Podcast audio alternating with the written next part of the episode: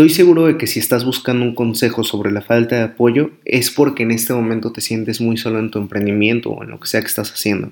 Pero déjame platicarte algo. Cuando comencé en esto del emprendimiento, yo tenía aproximadamente 16 años. No tenía apoyo de nadie, ni de mi familia, ni de mis primos, ni de mis amigos, realmente de nadie, estaba totalmente solo. Y por supuesto que experimenté muchísimos momentos de soledad, pero creo que esto de emprender es un puesto muy solitario porque no hay alguien que realmente entienda lo que estás haciendo. Y fue en ese momento cuando entendí que en realidad no necesitaba el apoyo de nadie, me tenía a mí mismo y eso era suficiente. Cuando estás esperando el apoyo de las personas te quedas mucho tiempo sin hacer nada. Hoy, 11 años después y con mucho camino recorrido, te puedo decir con total certeza que jamás llegará ese apoyo que uno espera. Uno quisiera que todos aceptaran nuestro proyecto y nuestras ideas y que nos dijeran que estarán con nosotros pase lo que pase.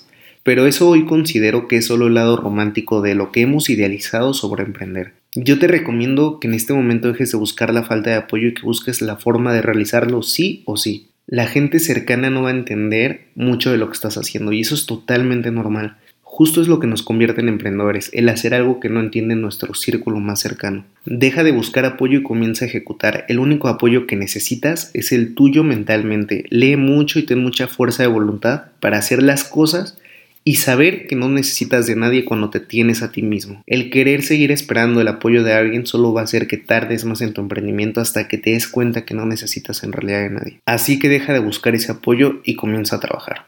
¿Vale? Y bueno, espero que te haya ayudado mucho este consejo y cada que te sientas sin esa falta de apoyo regresa y vuelve a escuchar el audio. Si te gustó esto de los consejos por audio, házmelo saber en mensajes y sabré que tengo que continuar con esto. Te mando un fuerte abrazo querido emprendedor y espero haberte podido ayudar. Te deseo mucho éxito.